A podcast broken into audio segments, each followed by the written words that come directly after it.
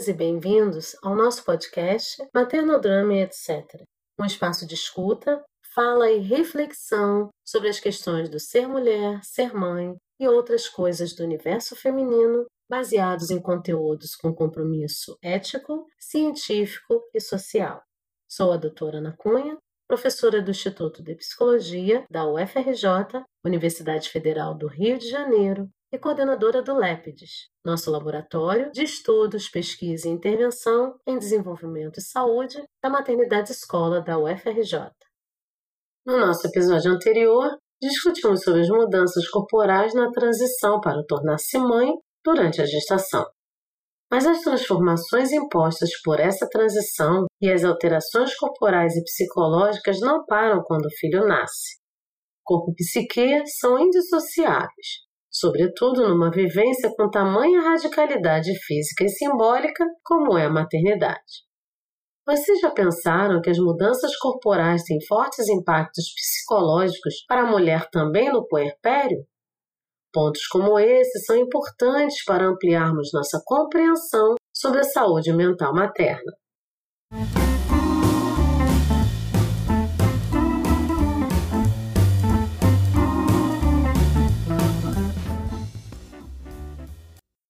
Corpo grávido novamente se transforma no puerpério, ou seja, após o parto. A barriga grávida já não existe mais, o que por vezes é motivo de melancolia para algumas mulheres que se veem saudosas da sua silhueta grávida. A mulher atravessa a jornada do puerpério em três períodos, determinados pelas mudanças físicas e psicológicas que ocorrem após o parto. O puerpério imediato, o puerpério tardio e o puerpério remoto. No puerpério imediato, do primeiro ao décimo dia após o parto, ocorrem alterações anatômicas, como a evolução do útero, a cicatrização das lacerações e a eliminação de sangue, muco e tecidos do interior do útero. Neste momento, não são poucos os desconfortos físicos, especialmente com as mamas que podem ter fissuras devido à amamentação. Com isso, inseguranças e uma maior sensibilidade emocional surgem, e a mulher nem sempre se sente feliz e radiante com a chegada do seu bebê. Muito pelo contrário, é no puerpério imediato que pode surgir o blues pós-parto ou blues puerperal.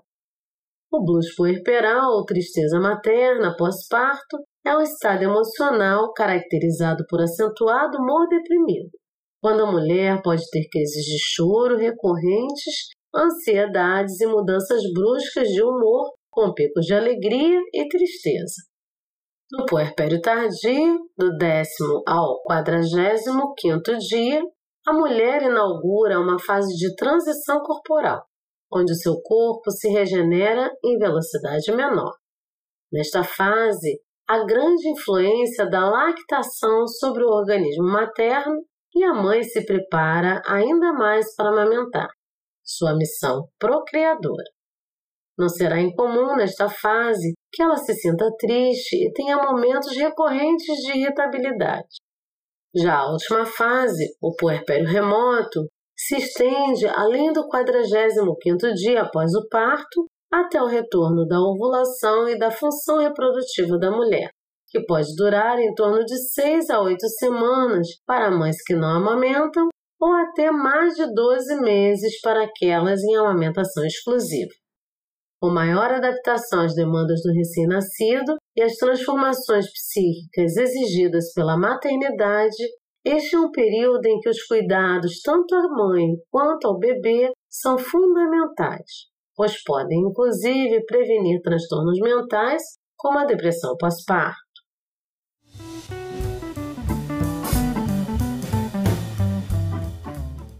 Além disso, o corpo no pós-parto tem seus parâmetros alterados pelos hormônios do puerpério, como os hormônios tireoidianos, o cortisol e a testosterona, por exemplo. Também, os níveis de progesterona diminuem após o parto o que pode, mais uma vez, influenciar o estado emocional da mulher e a predispor à insônia e alterações no humor, ocasionando o já mencionado blues puerperal. confirmando a relação indissociável entre corpo e mente também no puerpério, outros fatores, além das alterações hormonais, têm relação com o bucho puerperal.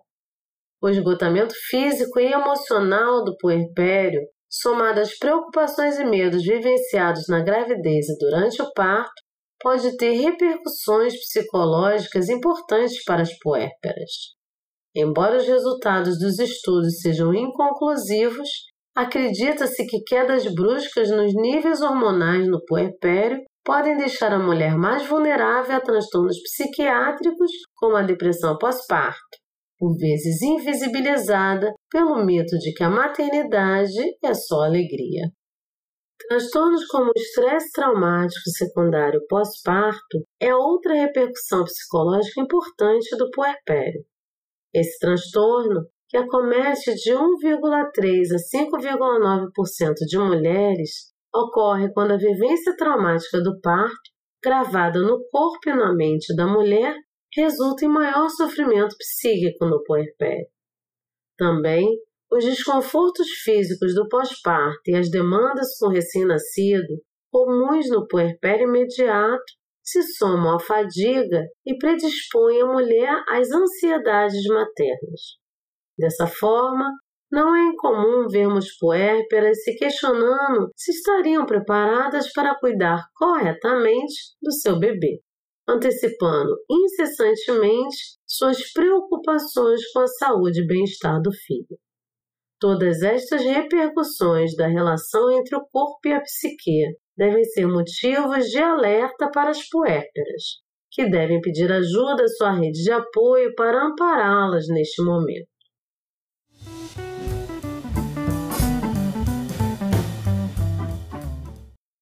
Na necessidade de atender às incessantes demandas do recém-nascido, o corpo da mulher altera toda a sua psicofisiologia. Mas alerta e pronta à tarefa materna de cuidar do filho, o corpo da mulher no puerpério precisa ainda estar apto a fornecer o melhor alimento infantil nos seis primeiros meses de vida, o leite materno. Amamentar será mais do que uma tarefa, pode ser encarada inclusive como a verdadeira missão da mãe no puerpério. O corpo da mulher se prepara para cumprir essa missão, que exige força para suportar dias, semanas e até meses de privação de diferentes ordens, sobretudo do sono. Sua Majestade bebê reina absoluto e a mãe será sua súdita fiel na atenção, não só às suas necessidades fisiológicas, de sono, cuidado e alimentação, mas também de afeto. Sim, a amamentação cumpre papel importante na formação dos laços de afeto. Mas para isso, o corpo feminino precisará se preparar do ponto de vista biológico. Deflagra-se o processo de psicofisiologia da amamentação, no qual a prolactina, presente desde a gravidez até quando a mulher amamenta, é secretada para a produção do leite materno e preparação das mamas para o ato de amamentar. Outro hormônio muito importante do puerpério é a ocitocina, o hormônio do amor, produzido desde o parto. No puerpério, ele é um dos alicerces para os laços de afeto construídos entre mãe e filho durante o ato de amamentar.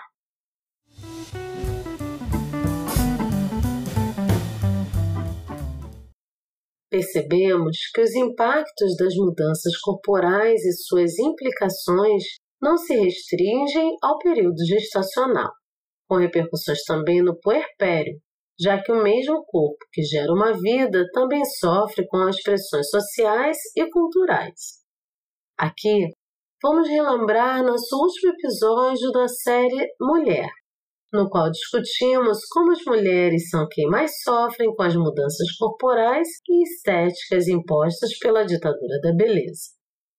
Nos ditames dessa ditadura, a imagem corporal aparece como um valor alto no contexto atual.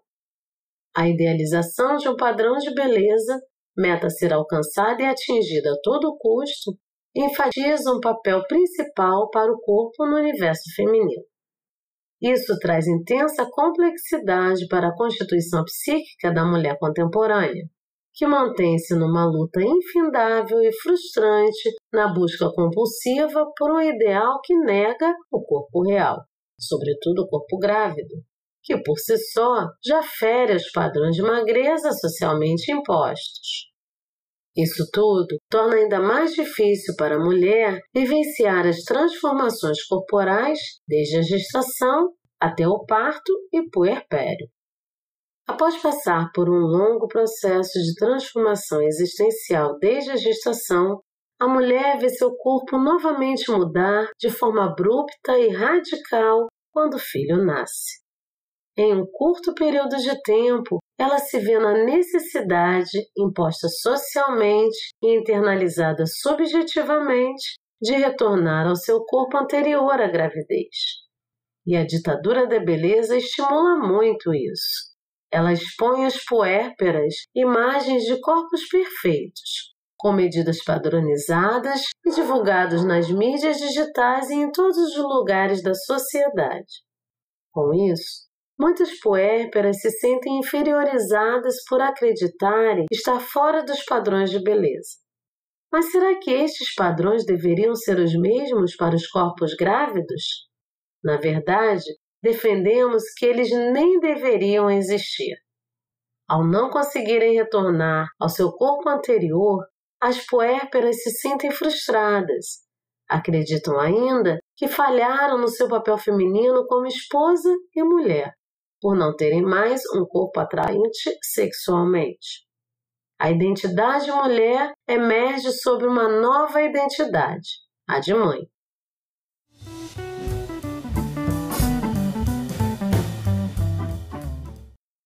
Por sua vez, as mídias sociais e o marketing digital divulgando celebridades que engravidaram e instantaneamente voltaram a ser belas, magras e esbeltas levam puérperas a grandes conflitos. Isso faz parecer ser fácil, em curto período de tempo após o parto, mulheres atingirem um corpo invejável que rivaliza com o modelo de ser mãe que não tem tempo de se cuidar frente às incessantes demandas do puerpério. Contudo, nós já sabemos que a internet não deve ser e efetivamente não é uma representação da realidade. No mundo interconectado, os parâmetros, por vezes irreais, baseados em ideais e imagens que bombardeiam a todos, assumem uma condição de verdade com grande influência sobre nossa saúde mental. Pesquisas esclarecem que os valores dominantes e disseminados pelas mídias são incorporados à subjetividade, quando grupos vulneráveis são mais suscetíveis. E quais as consequências disso? Além do sofrimento emocional, com autocrítica pessoal e culpabilização por não atingir metas que parecem simples, a padronização do corpo materno inviabiliza e exclui outros modos de ser mãe e viver a maternidade.